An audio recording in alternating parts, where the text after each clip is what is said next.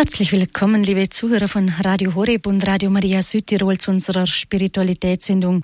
Ich freue mich, dass Sie mit dabei sind. Mein Name ist Doris Frei und ich darf Sie durch diese Stunde begleiten. In den letzten Tagen ist mir eine Karte in die Hände gekommen, auf der folgender Spruch zu lesen war. Wie kommt es, dass manche Menschen sauer in die Sonne sehen und dass andere im Regen pfeifen können? Ja, wie kommt es, dass manche Menschen auch im tiefsten Leid noch stark sind und optimistisch nach vorne blicken, während andere beim leisesten Lüftchen wie ein Kartenhaus zusammenfallen.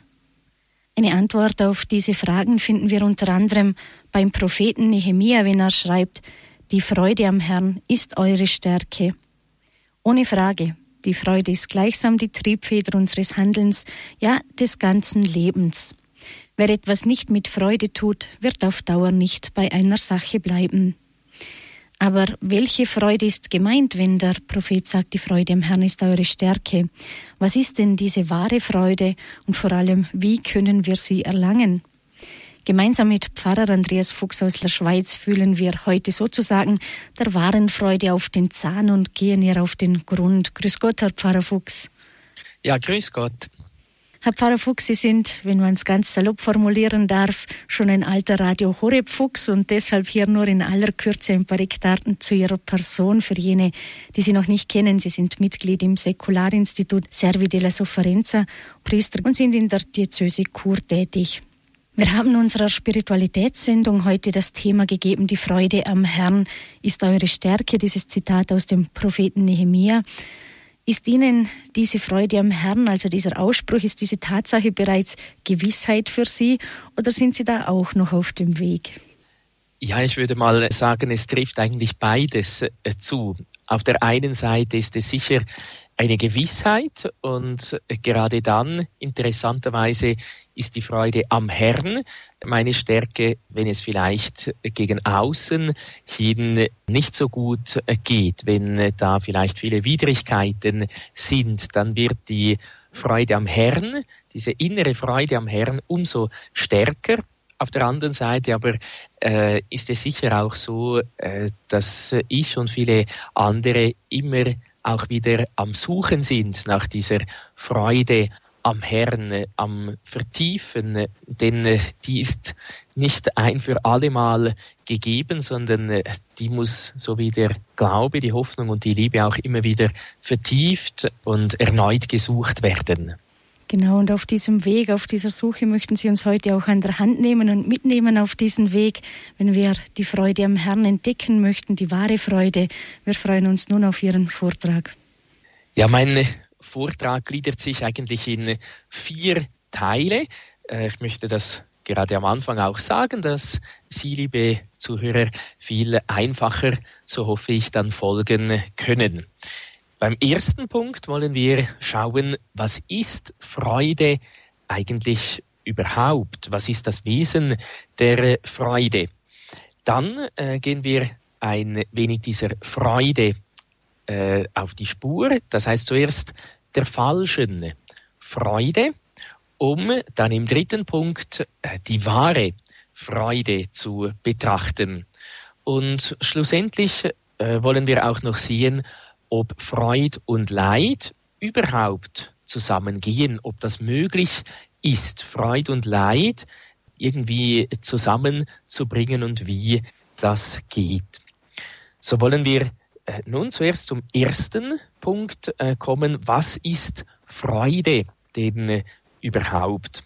Und da möchte ich eine kleine Geschichte zum Einstieg Ihnen vorlesen, die ich bei der Vorbereitung gefunden habe, die eben auch ein bisschen etwas darüber aussagen kann, was ist Freude oder was, wie zeigt sich Freude und auch schon ein wenig andeutet, wie man die auch finden kann. Eine ältere Frau ging zum Fotografen, um sich aufnehmen zu lassen. Sie setzte sich zurecht mit demselben finsteren, harten Gesicht, das sie bei den Kindern der Nachbarschaft von jeher zum Gegenstand der Furcht gemacht hatte. Der Fotograf aber sagte zu ihr, bitte etwas freundlicher. Sie versuchte es, aber der verdrossene, schwere Blick blieb. Sie müssen freundlicher dreinschauen, meinte der Fotograf nochmal mit ruhiger, aber fester Stimme. Wenn Sie glauben, erwiderte die Frau scharf, dass eine alte, alleinstehende Frau lustig dreinschauen und dass ein Mensch mit meinem Temperament ein freundliches Gesicht machen kann, bloß weil es so gesagt wird, so verstehen Sie nichts von der menschlichen Natur. Da muss eben das Ganze drum und dran dazu passen, wenn das Gesicht heiter und die Augen hell werden sollen. Oh nein, antwortete der Fotograf, ohne sich aus der Fassung bringen zu lassen. Durchaus nicht. Es muss von innen herauskommen. Versuchen Sie es nur noch einmal. Die Frau machte tatsächlich noch einen Versuch und diesmal mit besserem Erfolg. So ist's gut, so ist's schön. Sie sehen zwanzig Jahre jünger aus, rief der Mann, als er den hellen Schein sah, der sich über das verwelkte Gesicht gelegt hatte. Die Frau ging mit einem sonderbaren Gefühl nach Hause. Es war das erste Kompliment, das man ihr gemacht hatte, seitdem ihr Mann gestorben war. Die gehobene Stimmung hielt an. Als sie in ihre Wohnung kam, schaute sie in den Spiegel und sagte zu sich, es könnte doch etwas dran sein. Nun, ich will einmal warten, bis das Bild da ist. Als die Bilder endlich kamen, war es ihr wie eine Offenbarung. Das Gesicht schien vom vergangenen Jugendfeuer durchleuchtet. Sie starrte es lange und ernsthaft an. Dann sagte eine klare und feste Stimme in ihr, was man einmal kann, kann man wieder. So trat sie vor den kleinen Spiegel in ihrem Zimmer. Bitte recht freundlich. Das alte Licht kam wieder in ihre Augen. Noch etwas freundlicher, kommandierte sie, und ein sonniges Lächeln lag über dem Gesicht. Die Nachbarn merkten bald die Veränderung, die in ihrem Aussehen vor sich ging. Aber nein, wie sie wieder jung werden, wie machen sie das nur?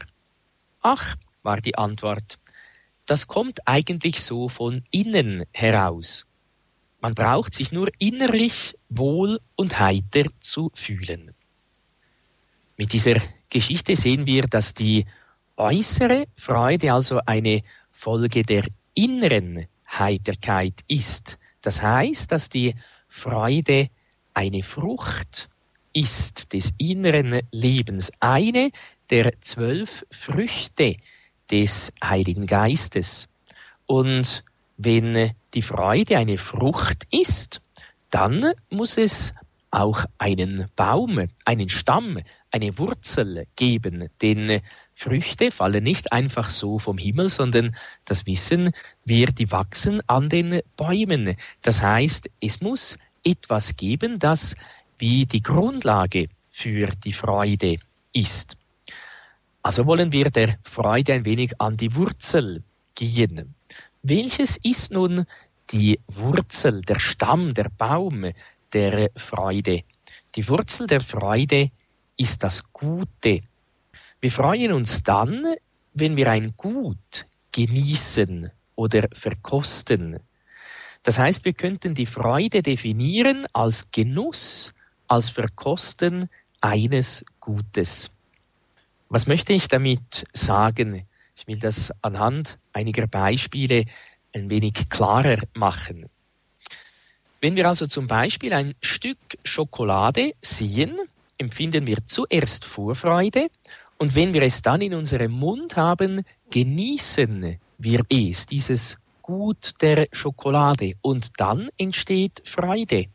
Oder wenn wir für die kommende Fastenzeit uns zum Beispiel vornehmen, einen Tag lang auf alle Süßigkeiten zu verzichten und wir schaffen das, ist dann tatsächlich auch bis zum Abend, dann empfinden wir auch Freude.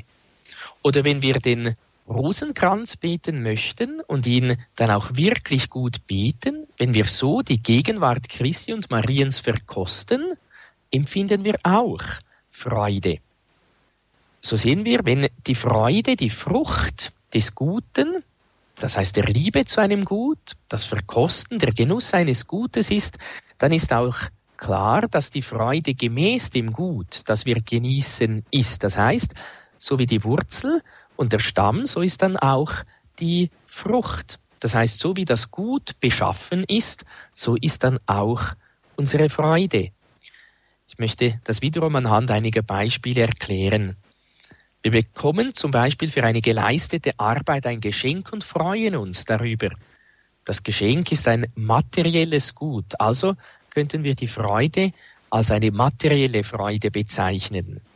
Oder wir tun jemandem etwas zur Liebe und erhalten dafür ein großes Kompliment. Wir freuen uns in unserem Geiste darüber. Die Freude ist hier eine geistige Freude. Oder wir besuchen die heilige Messe und empfangen Jesus andächtig in der heiligen Kommunion.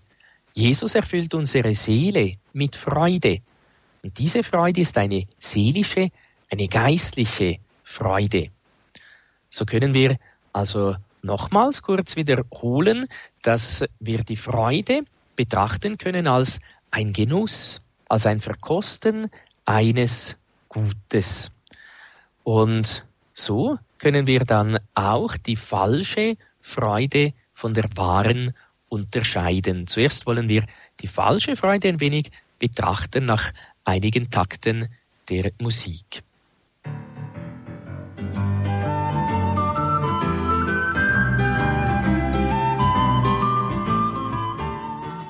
Spiritualitätssendung bei Radio Horeb zu Gast bei uns ist Pfarrer Andreas Fuchs aus der Schweiz und wir beschäftigen uns heute mit der Freude. In einem ersten Teil haben wir uns gefragt, was denn die Freude überhaupt ist und haben festgestellt, dass die Freude eine Frucht ist und dass es viele Ausdeutungen der Freude gibt, die auch vom Gut abhängen, nämlich dass wir aufgrund des Gutes, über das wir uns freuen, eine materielle Freude, eine geistige Freude und eine seelische geistliche Freude unterscheiden können. Und nun in einem zweiten Teil möchten wir uns fragen, was denn die falsche und was die wahre Freude ist. Wenn die äh, Freude, wie wir gesehen haben, der Genuss eines Gutes ist, dann ist eigentlich klar, dass die falsche Freude der Genuss eines falschen Gutes ist.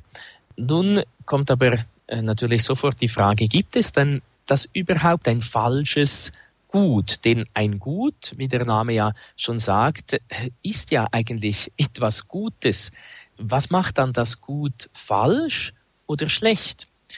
Es ist der falsche oder der schlechte Gebrauch eines Gutes.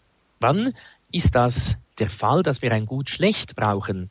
Einfach gesagt, wenn wir ein Gut nicht so gebrauchen, wie es Gott will. Also, wenn wir ein Gut gegen den Willen Gottes gebrauchen. Man könnte das ein wenig vergleichen wie mit einer Gebrauchsanleitung. Das heißt, wenn wir irgendein Gerät kaufen, dann hat es im Normalfall auch eine Gebrauchsanleitung und wir sollen das Gerät dann auch gemäß der Gebrauchsanleitung benutzen, sonst wird es entweder gefährlich für uns oder das Gerät oder wir erzielen dann halt einfach nicht die gewünschte Wirkung. Wenn wir zum Beispiel eine Katze im Mikrowellenofen trocknen wollen. Das habe ich gehört, dass das jemand in Amerika wirklich gedacht hat, dass das die einfachste Art und Weise sei.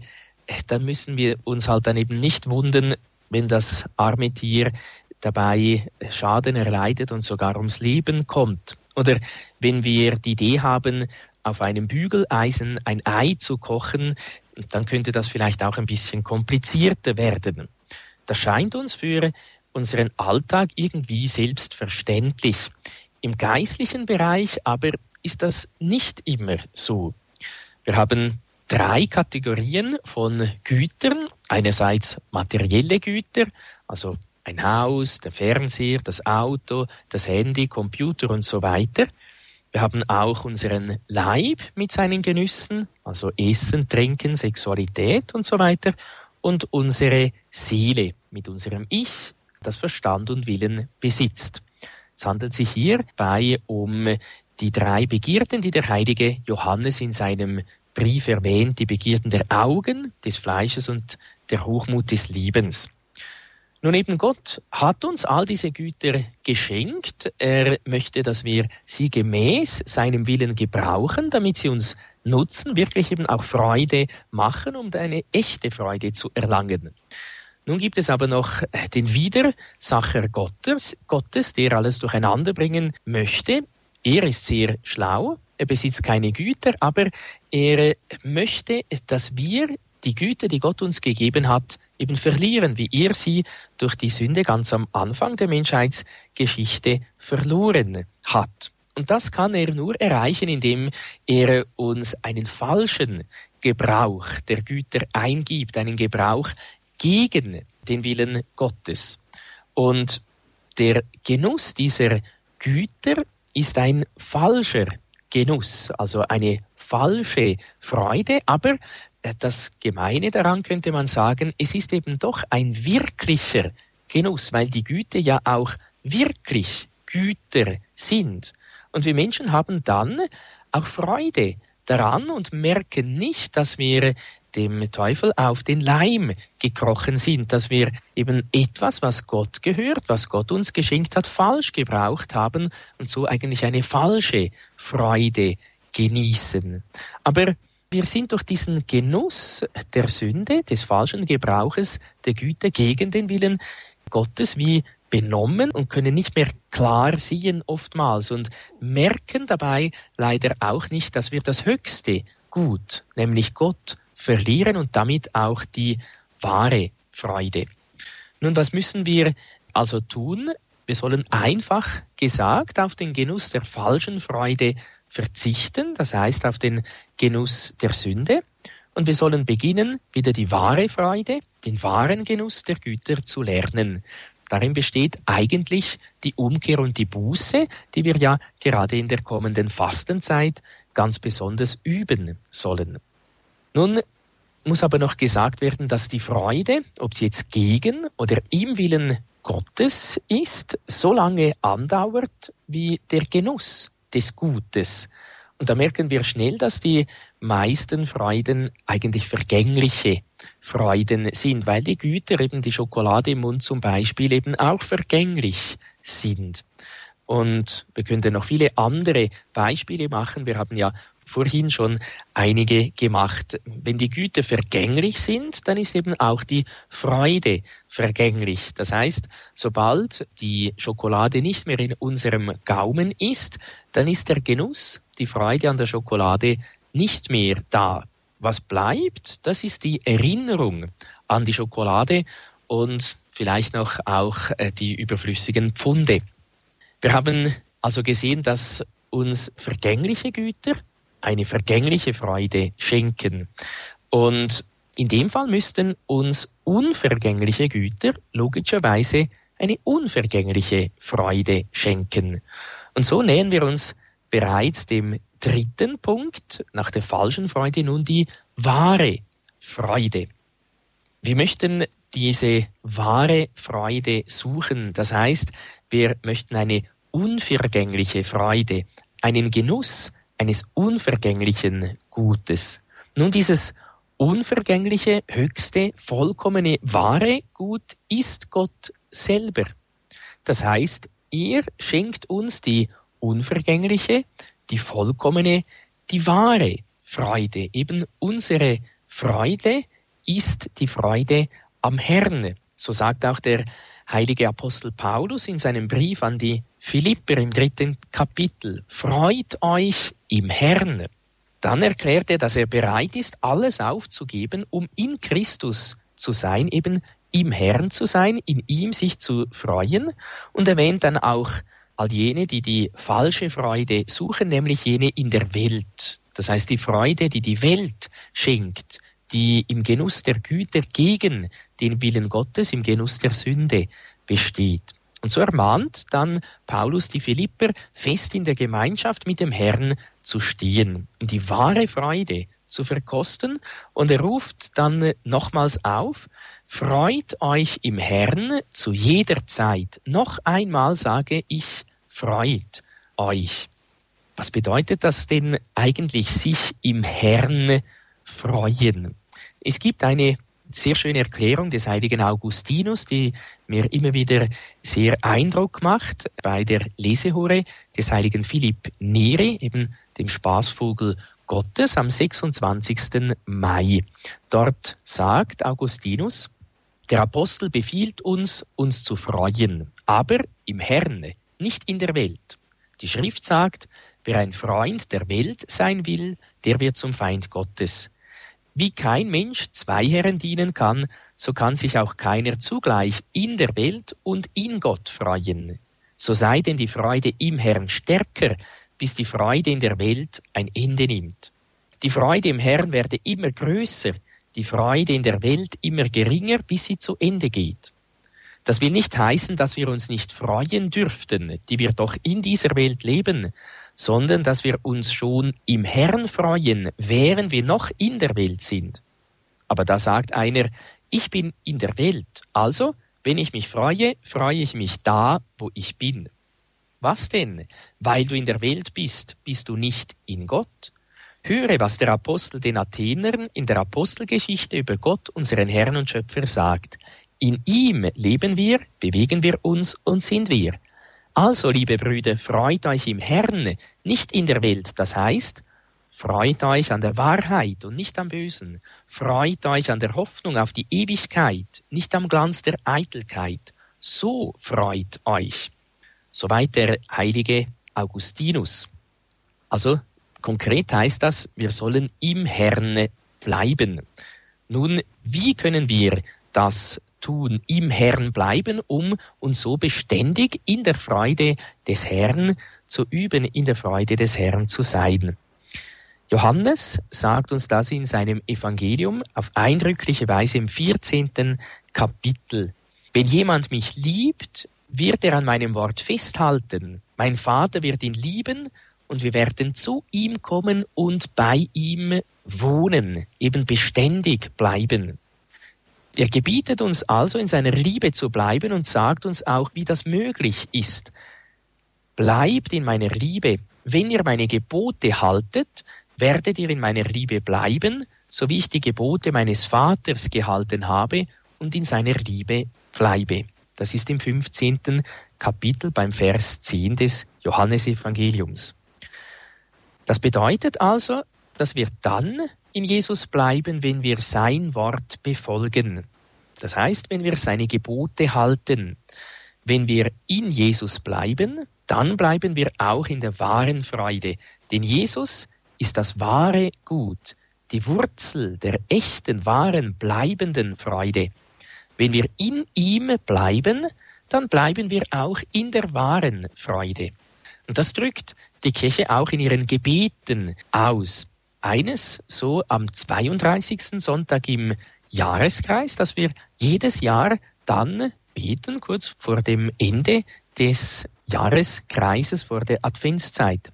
Lass uns begreifen, dass wir frei werden, wenn wir uns deinem Willen unterwerfen und dass wir die vollkommene Freude finden, wenn wir in deinem Dienst treu bleiben.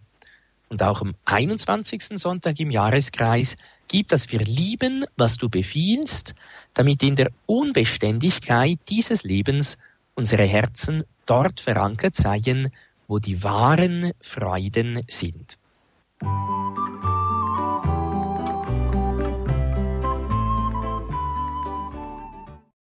Die Freude am Herrn ist eure Stärke. Das ist heute unser Thema in der Spiritualitätssendung mit Pfarrer Andreas Fuchs. Wir haben vor der Pause uns mit der Freude ganz allgemein auseinandergesetzt. Was ist überhaupt Freude? Und haben dann die falsche Freude von der wahren Freude unterschieden. Und nun wollen wir uns auch folgende Frage stellen, die viele doch beschäftigt. Freude und Leid oder kann ich mich denn auch im Leiden freuen? Ja, wie gehen eigentlich Freude und Leid zusammen? Das heißt, ist es möglich, trotz Leiden auch noch Freude im Herzen zu haben. Wenn wir auf die Heilige Schrift und die Heiligen schauen, dann können wir sogleich sagen, ja, es ist möglich und sogar noch mehr als das. Gerade im Leiden liegt die größte Freude. Das erstaunt vielleicht oder das erstaunt uns bestimmt auch immer wieder und vielleicht gerade auch dann, wenn wir so ein bisschen den Schlüssel für das gefunden haben und uns wirklich eben auch im Leiden innerlich, geistigerweise freuen können. Aber gehen wir nun zuerst schön der Reihe nach. Wir haben gesehen, dass die Wurzel der Freude das Gute ist. Wenn wir ein Gut verkosten, empfinden wir Freude. Je größer das Gut ist, das wir verkosten, umso mehr Freude empfinden wir, umso größer ist unsere Freude. Schauen wir nun, was das Leiden ist. Leiden ist ein Mangel, die Entbehrung, das Fehlen eines Gutes. Das heißt, wir leiden dann, wenn uns ein Gut fehlt, das wir eigentlich haben müssten. Also zum Beispiel, uns fehlt die Gesundheit. Dann sind wir krank und wir empfinden Leiden in unserem Leib. Oder uns fehlt es an materiellen Gütern, am Haus, an der Nahrung, an Geld, an Kleidern und so weiter. Das heißt, wir leiden auch in diesem Mangel. Oder uns fehlt es an Geborgenheit, an Trost, an Ermunterung, an Liebe. Dann leiden wir in unserem Herzen. Oder wir werden ausgestoßen, verachtet oder verfolgt. Dann leiden wir in unserer Seele. Das heißt, das Leiden ist also eine negative Erfahrung. Es fehlt uns etwas. Wir müssten Anteil an einem Gut haben und haben diesen Anteil eben nicht. Und deshalb leiden wir.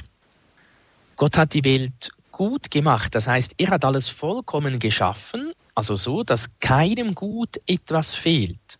Und er hat die Welt ohne diesen Mangel ohne diese Entbehrung geschaffen, also ohne Leiden. Durch die Sünde kam der Tod in die Welt und mit dem Tod alle anderen Leiden. Durch die Sünden haben Adam und Eva die Heiligkeit verloren, die Freundschaft mit Gott, die übernatürlichen Gaben, die Gott ihnen geschenkt hatte und wurden in den natürlichen Gaben verwundet. Gott ist aber nicht nur unendlich gerecht, sondern auch unendlich barmherzig. So hat er seinen Sohn auf Erden gesandt, um uns von den Sünden zu erlösen. Jesus ist gekommen und er hat das Übel, das Leiden nicht nur einfach oberflächlich erlöst, also keine Symptombehandlung, wie man auch sagt, sondern er hat eine Wurzelbehandlung vorgenommen. Er hat das Leiden, das Übel an der Wurzel gepackt, indem er für alle Sünden der Menschen bezahlt, gesühnt hat. Das bedeutet, er hat alle Sünden, alle Leiden, also all diese Verluste durch die Sünden, all dem, allen Mangel an Gütern, das heißt alle Güter, die wir durch unsere Sünden verloren haben, auf sich genommen und sie auf das Holz des Kreuzes getragen.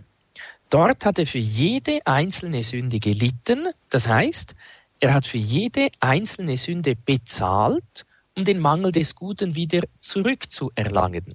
Oder in einem einfachen Beispiel ausgedrückt.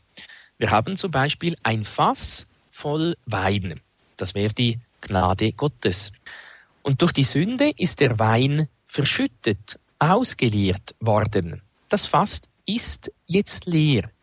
Da weinen wir und leiden, weil eben kein Wein mehr in diesem Fass ist, weil das Fass leer ist. Nun kommt Jesus er arbeitet und schuftet, damit dieses Fass wieder voll wird. Und so haben wir dann die Möglichkeit, unser Glas, das heißt unsere Seele, wieder mit Wein zu füllen. Eben das Fass ist wieder voll. Das heißt, Jesus hat das Fass nicht nur gefüllt, sondern hat, er hat es zugleich auch noch erweitert. Wir haben also die Fülle des Weines oder die Fülle der Gnade und unser Herz unsere Seele, unser Gläschen, das kann wieder ganz gefüllt werden und wir können wieder Freude haben. Jesus hat also alle Güter, vor allem die größten Güter, das Heil vor allem, aber auch unseren Glauben, die Hoffnung, die Liebe, die wir durch die Sünde verloren hatten, wiedergewonnen. Und zwar hat er das am Kreuz getan. Und er hat sie nicht nur am Kreuz gewonnen, diese Güter, sondern er hat sie auch am Kreuz gelassen. Das heißt, das Kreuz wurde und ist Ursache des Heils. Und nicht nur das, sondern Christus hat die Tür des Kreuzes auch uns offen gelassen. Was möchte ich damit sagen? Auch wir haben die Möglichkeit, uns mit dem Kreuz Christi zu vereinen. Wenn wir leiden, dann gibt es zwei Möglichkeiten. Entweder können wir ohne Christus leiden oder mit Christus leiden. Wenn wir ohne Christus leiden, dann leiden wir alleine, dann empfinden wir das Leiden als etwas Negatives, dann spüren wir nur das Bittere, das Negative des Leidens, dann empfinden wir nur diesen Mangel, der im Leiden liegt, oder eben dann stehen wir vor dem leeren Fass. Wenn wir mit Christus leiden, dann leiden wir nicht alleine. Dann spüren wir zwar auch das Bittere, das das Leiden in sich enthält, aber wir verspüren nicht nur diese Bitterkeit, sondern auch die Süßigkeit der Liebe Jesu.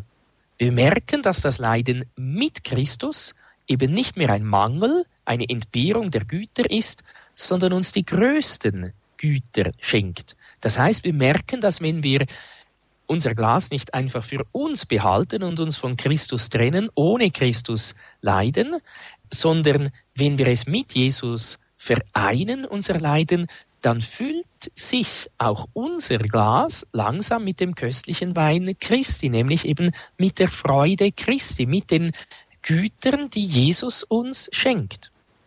Johannes Paul II. hat das in seinem Schreiben über das christliche Leiden Salvifici Doloris, dass es sich lohnt, auch ganz einmal zu lesen, ganz schön ausgedrückt in der Nummer 27, eben was es bedeutet, mit Christus zu leiden und dass in diesem Leiden mit Christus sogar auch Freude möglich ist. Der Papst sagt, Christus erklärt nicht in abstrakter Weise die Gründe des Leidens, sondern sagt vor allem, folge mir. Komm, nimm mit deinem Leiden teil an dem Werk der Erlösung der Welt, die durch mein Leiden vollbracht wird durch mein Kreuz. Während der Mensch sein Kreuz auf sich nimmt und sich dabei geistig mit dem Kreuz Christi vereint, enthüllt sich vor ihm mehr und mehr der heilbringende Sinn seines Leidens. Der Mensch findet diesen Sinn nicht auf seiner menschlichen Ebene, sondern auf der Ebene des Leidens Christi. Zugleich aber steigt der heilbringende Sinn des Leidens von der Ebene Christi auf die Ebene des Menschen herab und wird gleichsam zu seiner persönlichen Antwort. Nun findet der Mensch in seinem Leiden inneren Frieden und sogar geistliche Freude. Soweit Johannes Paul II.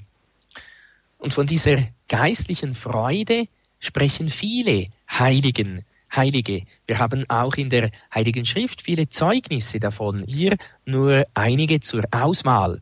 Zum Beispiel in Apostelgeschichte 5, 41 heißt es, nachdem dass die Apostel ausgepeitscht und geplagt wurden, weil sie Jesus verkündeten, sie freuten sich, dass sie gewürdigt worden waren, für seinen Namen Schmach zu erleiden.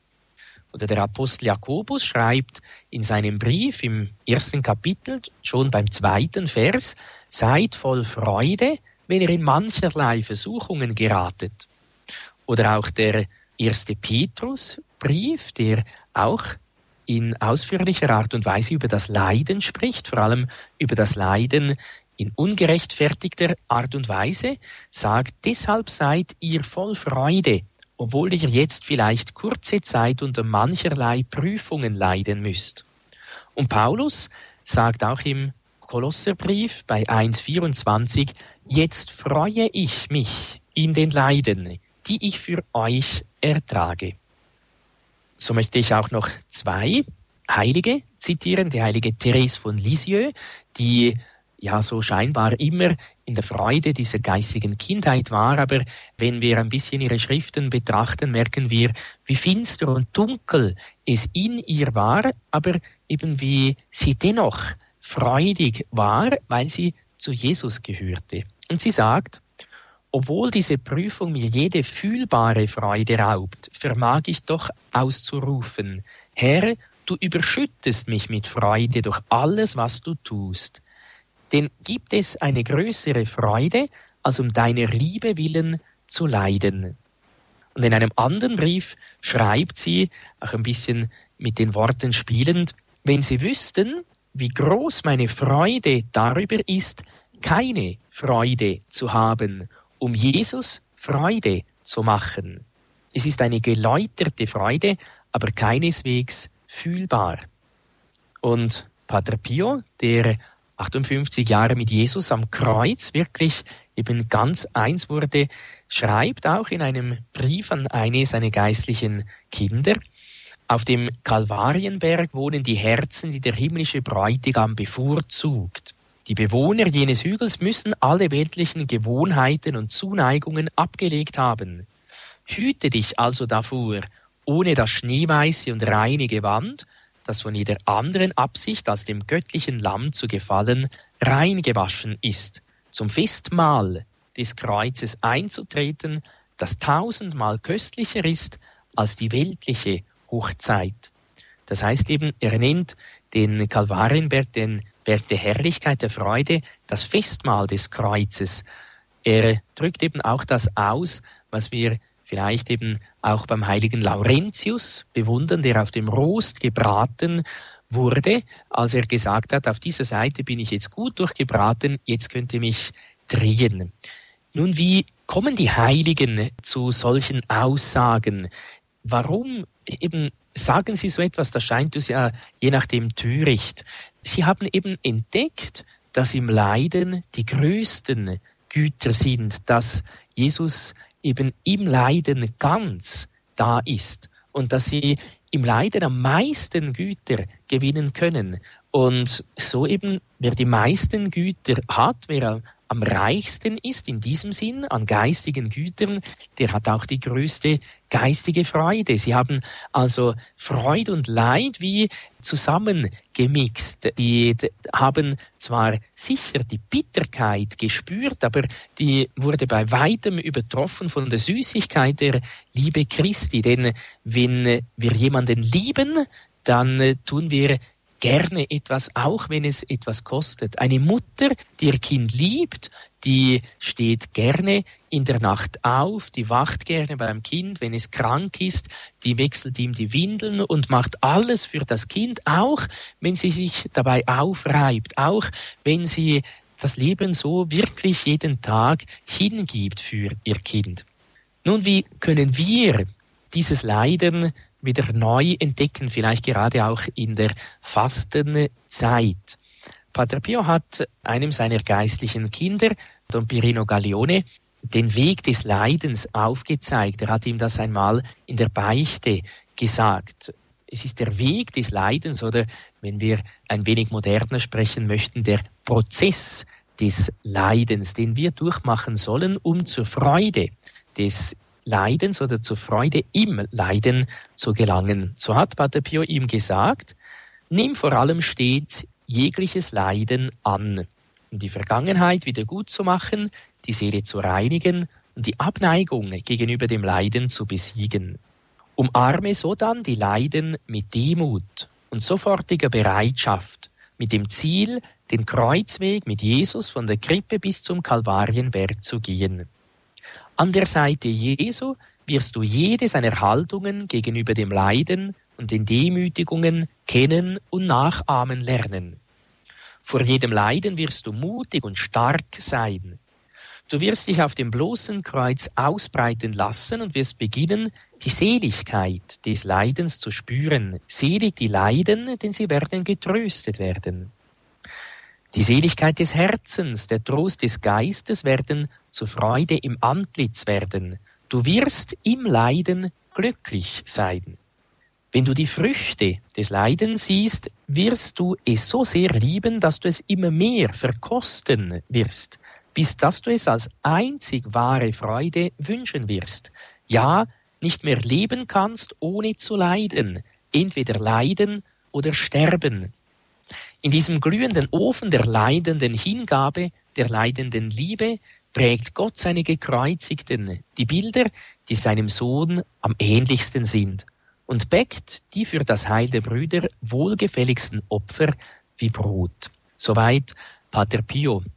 Nun, was sollen wir also tun, wenn unsere Stärke die Freude am Herrn sein soll, wenn auch wir eben diese wahre Freude, die Christus ist und die Christus schenkt, uns geben möchte, wenn wir so in der wahren Freude leben möchten. Wir sollen vor allem im Willen Gottes leben. Wir sollen den Willen Gottes mit Freude, mit Bereitschaft, mit Hingabe tun. Wir sollen einfach gesagt so leben wie Maria. Sie hat sich als demütige Magd des Herrn bezeichnet. Sie hat immer den Willen Gottes erfüllt. Wir müssen nichts Besonderes, Außerordentliches tun. Wir sollen nur die gewöhnlichen Dinge mit außergewöhnlicher Liebe tun.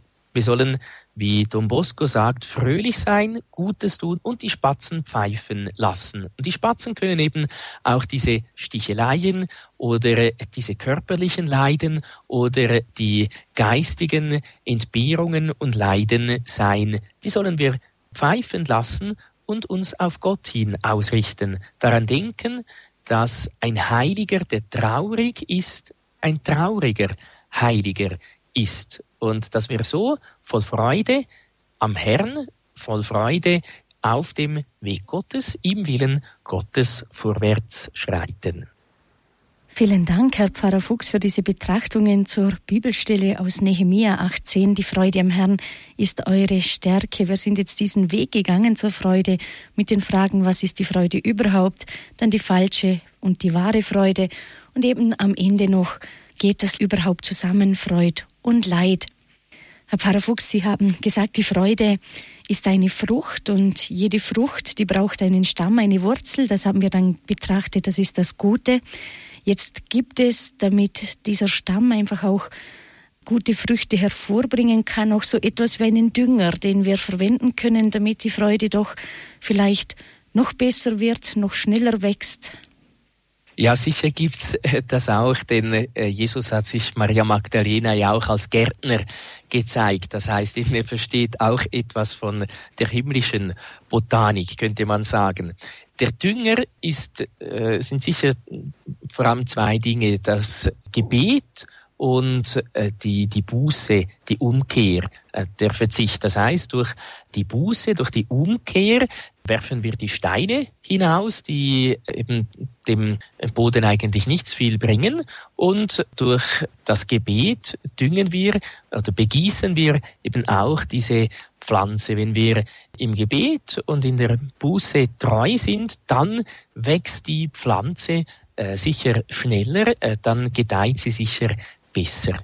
Dann haben wir jetzt zwei Hörer in der Leitung. Frau Limbach, Sie sind die Erste. Grüß Gott, Frau Frei. Ich habe ein schönes Gedicht dazu. Lieber heiliger Gott, meine Seele wollte Freude suchen, weil sie ohne Freude ja nicht leben kann. Niemand konnte ihr die Freude geben, bis du selbst es, lieber heiliger Gott, getan. Oh, ich danke dir für diese Freude, für das liebe helle Sonnenlicht, für jeden neuen Lebensmorgen und für jeden Tag mit seiner Pflicht. Alle meine dunklen, bitteren Leiden werden nun zu lichten, süßen Freuden. Alle Leiden, lauter Freuden. Und ich breite fröhlich meine Arme wie ein kleines Kind. Und ich tanze wie die kleinen Kinder, wenn sie glücklich sind. Liebe Sterne, lieber stiller Mond, Liebe Nacht, ich grüße euch mit tausend Freuden. Als ich einsam durch die Berge ging, musste ich vor lauter Freude weinen. Lieber Gott, ich freue mich über unser täglich Brot, das lebendige Wasser und die klugen Tiere und die Rätselfreuden, den geheimnisvollen Tod. Über alle Freuden, die ich noch verliere, und mit Tränen in den Augen muss, mich, muss ich manchmal niederknien Lieber Gott, ich hab dich so lieb, drum brauch ich niemals fliehen. Lieber Gott, ich will dir Blumen bringen und dir kleine Freudenlieder singen, wenn ich unter deinem Kreuze steh und in deine wehen Augen seh. Liebe Menschen, hört mich bitte an, weil doch keiner ohne Freude leben kann. Meine Seele ist zum lieben Gott gegangen, Freudenfülle hat sie da von ihm empfangen. Alle meine Leiden sind nun lauter Freuden. Und ich schenk sie ihm immer wieder. Und das wogt im Licht auf und nieder.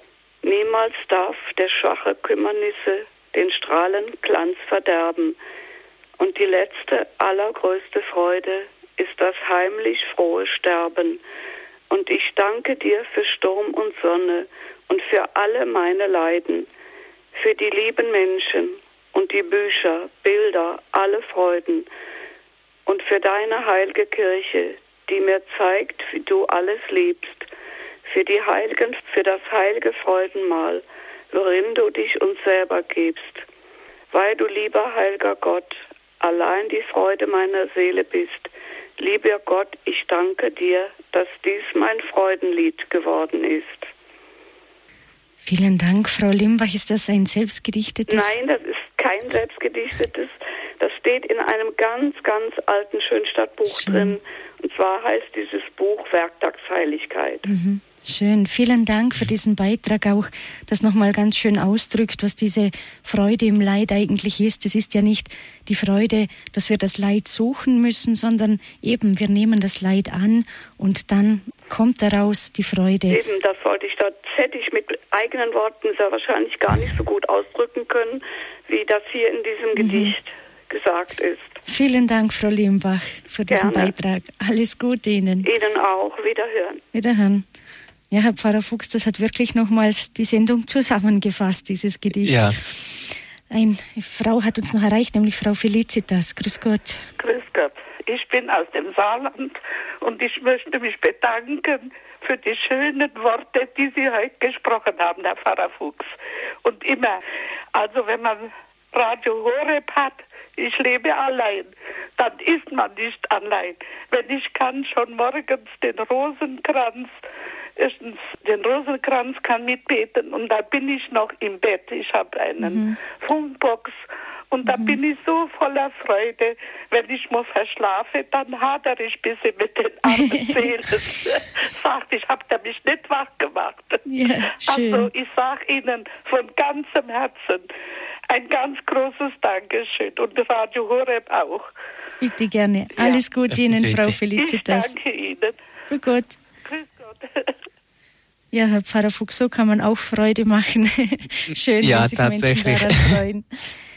Ja, wir sind am Ende der Sendung. Herr Pfarrer Fuchs, dürfen wir Sie noch um Ihren Segen bitten, dass es uns eben gelingt, vielleicht gerade in der kommenden Fastenzeit, diesen Dünger ganz fleißig zu verwenden, das Gebet und auch die Buße, die Umkehr, damit wir zur wahren Freude gelangen, denn die Freude am Herrn ist ja unsere Stärke. Ja, sicher, den Segen spende ich sehr gerne. Eben auch, dass wir mit Freude fasten. Wir hören es dann auch am Aschermittwoch, äh, dass wir da nicht so griesgrämig und heuchlerisch reinschauen sollen, damit alle Leute merken, dass wir fasten und verzichten und Buße tun, sondern eben, dass es gerade niemand merkt. Nur der liebe Gott eben merkt, dass wir so voller Freude auf den schlechten Gebrauch der Güte auf den falschen Gebrauch gegen den Willen Gottes verzichten, so die falsche Freude beiseite legen, um die wahre Freude aufzunehmen, damit Jesus eben wirklich unsere Stärke, unsere Freude werden kann, uns eben ganz erfüllen kann, dann auch an Ostern mit seiner Osterfreude, mit der Auferstehung. Der Herr sei mit euch. Und mit deinem Geiste auf die Fürsprache des seligen Jungfrau und Gottesmutter Maria, des heiligen Pio, der heiligen Therese von Lisieux, aller Engel und Heiligen, segne und behüte euch, erhalte euch in der wahren Freude, die unsere Stärke ist, der allmächtige Gott, der Vater und der Sohn und der Heilige Geist. Amen. Ein herzliches Dankeschön nochmals Ihnen, Herr Pfarrer Fuchs, und alles Gute Ihnen. Ihnen alles Gute und einen gesegneten Tag. Das wünscht Doris Frei.